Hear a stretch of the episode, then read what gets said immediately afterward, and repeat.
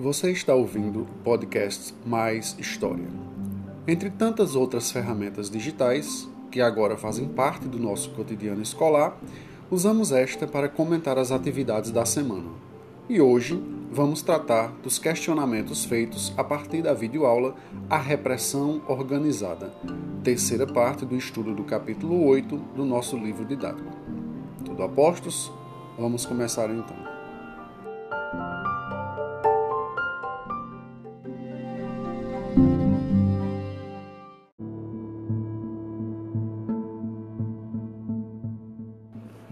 Para introduzir as duas primeiras questões, eu apresentei um card com imagens que resumem com eficiência a disputa entre visões de mundo bem distintas.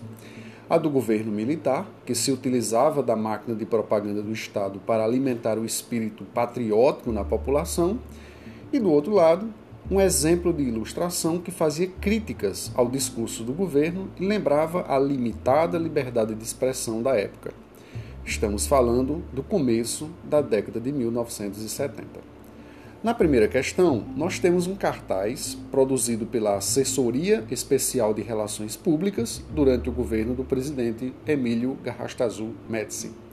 Além da bandeira do país, lemos a frase: Brasil, ame-o ou deixe-o.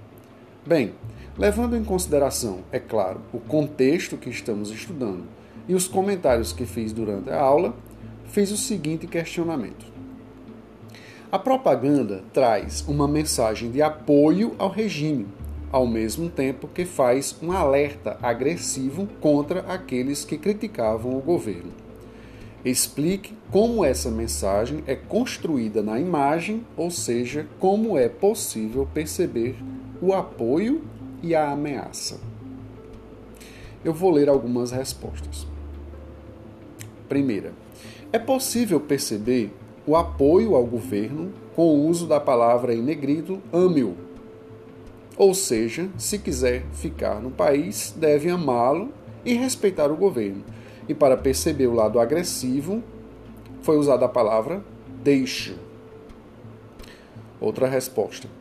O ame-o era usado no sentido de que todos os cidadãos brasileiros deveriam obrigatoriamente gostar do regime mesmo odiando, ou seja, teriam que gostar à força. O deixo era usado no sentido de que se o cidadão era ferrenhamente contra o regime, que ele fosse embora do país imediatamente, caso contrário, sofreria as consequências. Terceira resposta: é possível perceber o apoio através da fala ame pois está querendo dizer que amando ou apoiando o regime poderia continuar como um cidadão no Brasil. Só que tendo que apoiá-lo e defender o governo. E a ameaça percebe-se pela fala ou deixe-o, que deve estar ameaçando a pessoa que, caso não apoie o regime e defenda o governo, possivelmente terá graves consequências. Mais uma resposta: a imagem passa a mensagem que as pessoas devem ser patriotas e amar o seu país. Essa é a parte do apoio. Já a parte da ameaça é quando fala ou deixe, que é o caso de se você não gostar do Brasil, vai ter que deixá-lo imediatamente. Pessoal, em muitas respostas, bom, de uma maneira geral, as respostas estavam de acordo com a compreensão de vocês, também com base naquilo que interpretaram da minha fala na aula da leitura do livro e da própria análise do cartaz. Então, estava mais ou menos assim dentro daquilo que dentro desses exemplos, né, que eu citei de respostas. Mas como eu ia dizendo, em algumas respostas eu percebi uma pequena confusão entre as ideias ou conceitos de país e governo. Não foi o caso dessas que eu li, né, que estão mais ou menos dentro da, das possibilidades de análise. É importante lembrar que gostar ou não gostar de um governo não pode ser confundido com gostar ou não gostar de um país. Os governos, sejam eles quais forem, são transitórios, ou seja, pessoal, eles passam, enquanto o país permanecerá. Sendo assim, muitas vezes um governo mistura esses dois conceitos justamente para que as pessoas que não o apoiam se sintam isolados então é importante estar atento para esse problema comum em vários momentos da história e não só no Brasil, pessoal. Certo? Então, é, as respostas que eu selecionei elas estão, como eu acabei de falar, de acordo com a, as possibilidades de, de interpretação. Né? A frase que nós temos no, no cartaz, ame-o ou deixe-o, é, explicita claramente aquilo que vocês, que algumas das respostas né, que eu li é, explicam. O sentido do ame-o também já aguarda uma certa ameaça, né? mas faz referência a essa questão de se você ama o país, se você, portanto, apoia o governo, você é, fica aqui. Né? Se você não gosta do governo, então você deve deixar o país. Veja que a própria frase do cartaz, da propaganda, já causa essa confusão, já influencia as pessoas a misturarem né? a ideia de governo com a ideia de país, né? que, como eu expliquei, são duas coisas diferentes. Ok, pessoal? Vamos para a segunda questão.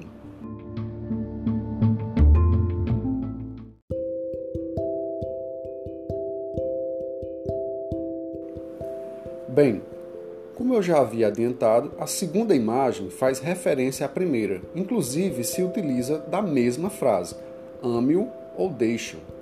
Mas o cartunista Ziraldo acrescenta uma sequência de desenhos em que um homem chuta um rapaz enquanto pronuncia o termo deixe-o.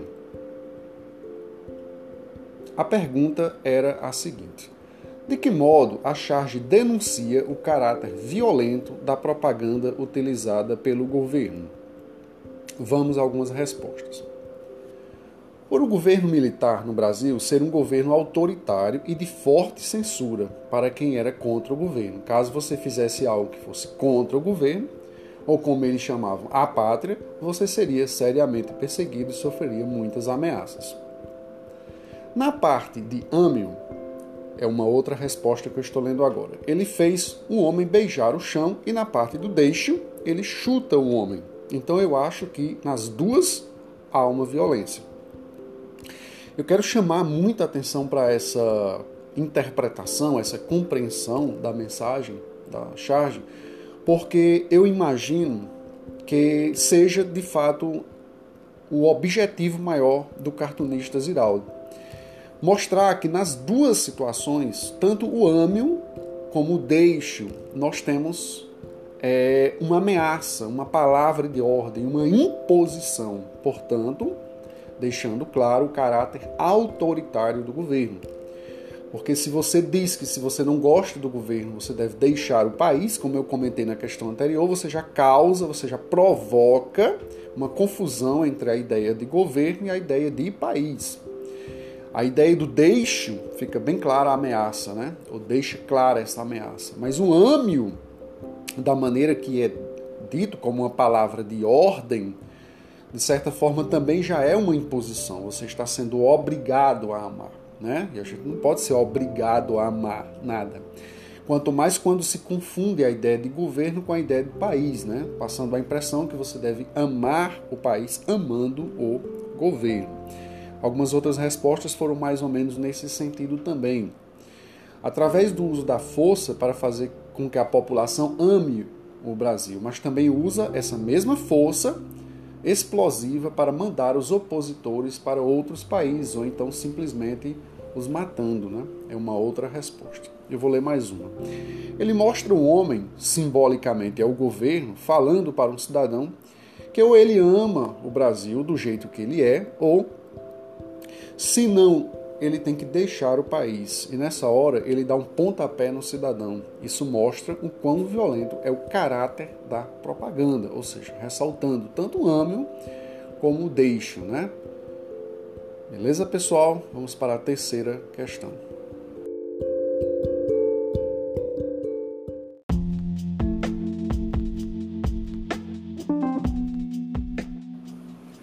Para esta terceira, eu disponibilizei um vídeo em que o professor e líder indígena Ailton Krenak alertava a sociedade brasileira sobre como os interesses econômicos ameaçavam a cultura e a própria vida dos índios.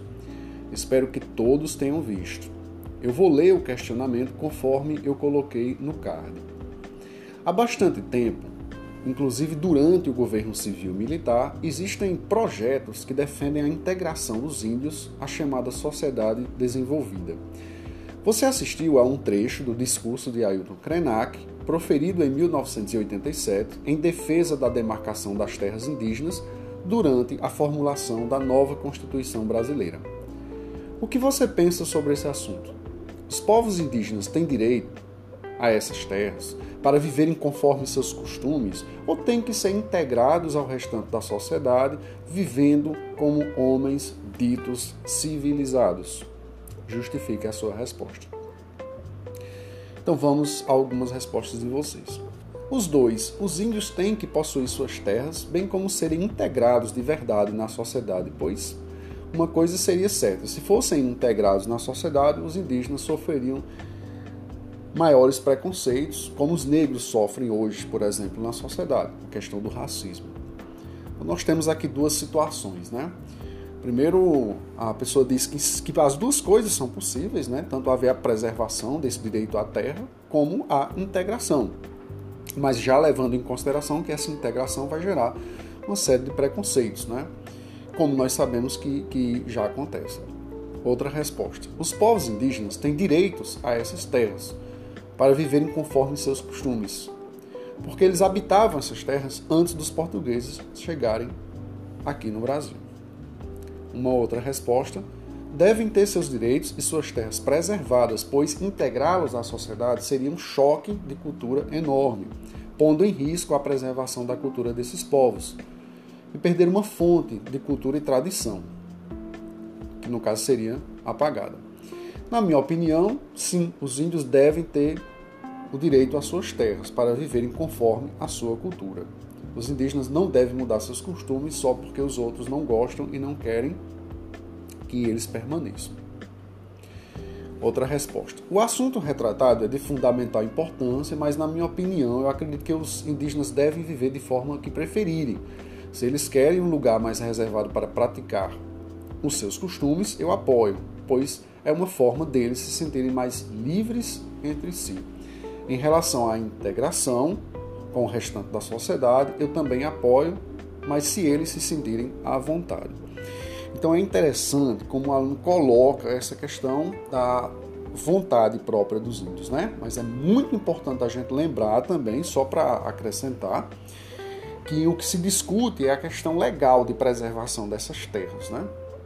Dessas reservas para que eles possam lá viver, caso, como foi colocado aqui na, na questão, eles desejem mas é preciso que, para que eles possam usufruir da sua vontade, que a lei os dê esse direito.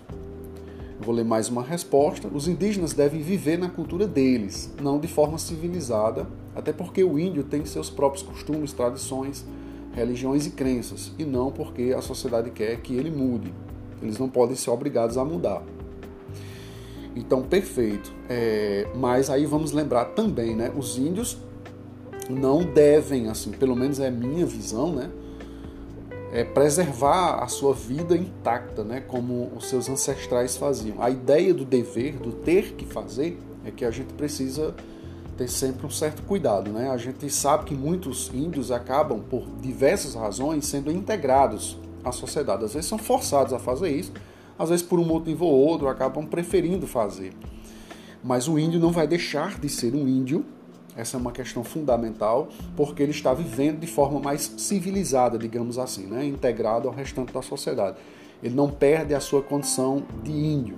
Né? Isso é muito importante e com certeza a gente pode discutir essa questão de forma mais profunda um pouco mais à frente. Certo? Vamos para a quarta e última questão agora.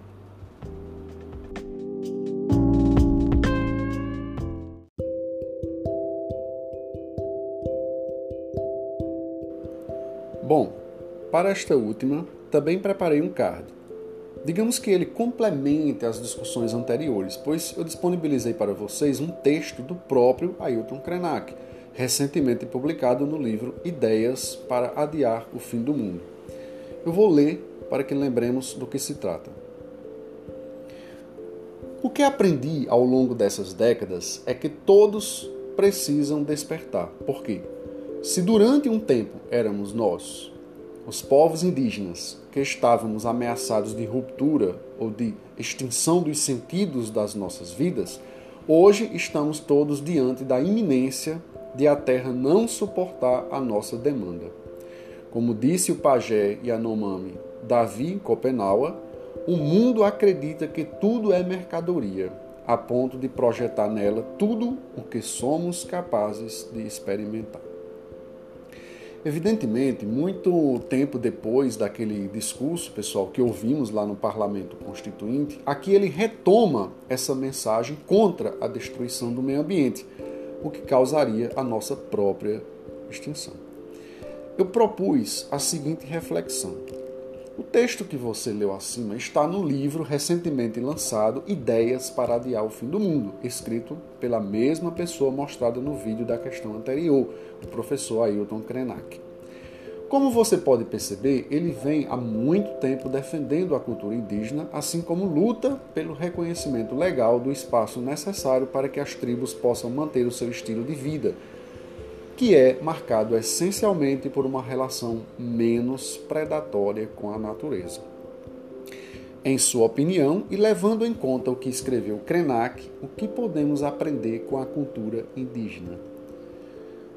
Pessoal, de uma maneira geral, fiquei super satisfeito porque vocês é, fugiram do comum, que é falar sobre alimentação, por exemplo, é, e formas mais práticas, né? De, de, manusear a própria natureza. E, e, vocês chegaram a colocar como um ponto importante a visão de mundo né, dos índios, como os índios percebem o mundo e como é, eles lidam com esse mundo de uma forma bem diferente de nós, né, que vivemos nas chamadas sociedades civilizadas. Então eu selecionei apenas três respostas porque meio que sintetizam né, e resumem o que os outros disseram também. Sim, pois podemos aprender que não precisamos ter luxo ou qualquer outra coisa. A felicidade de ter a sua família por perto é o mais importante. Podemos aprender a preservar da melhor maneira possível o nosso planeta, tirando dele apenas o que for necessário. Isso porque, devido ao capitalismo exagerado, pode ser que em pouco tempo a Terra não suporte mais a demanda por matéria-prima. Eles têm métodos medicinais, têm o seu próprio jeito de resolver as coisas, mas o que poderíamos aprender com eles ultrapassa esses fatos. Eles vivem há centenas de anos com costumes diferentes dos nossos são uma sociedade que não ligam para o consumo, status, ganância, e isso é admirável. Ou seja, eu quero propor aqui para vocês, no finalzinho dessa nossa edição do podcast, a seguinte reflexão. Se nós perdermos, enquanto sociedade humana, a presença dessas pessoas que vivem de uma forma diferente de nós, nós vamos perder a oportunidade de aprender uma, uma maneira que talvez garanta a nossa sobrevivência enquanto espécie. Então, se nós forçarmos, é o que eu estou querendo dizer, os índios a viverem como nós, como as gerações futuras vão aprender uma nova possibilidade de vida e de relação com a natureza? Essa é uma questão, pessoal, que eu confesso para vocês, eu venho me constantemente me fazendo, né? Para que eu possa refletir sobre a importância disso, dessas questões. Mas é isso então.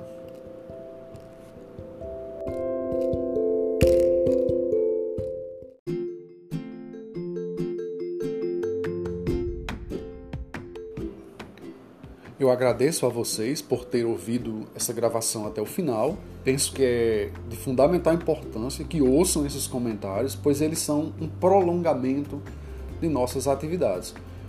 É como se fosse de fato uma aula a mais que nós estamos tendo, só que a partir das respostas de vocês. Minha sugestão é que você, agora que viu a videoaula, resolveu a atividade e ouviu este episódio do podcast Mais História, releia a terceira parte do capítulo 8 do livro didático, que trata da ditadura civil militar no Brasil entre os anos 1964 e 1985 certamente aprenderá muito mais fazendo isso. Até a próxima e bons estudos!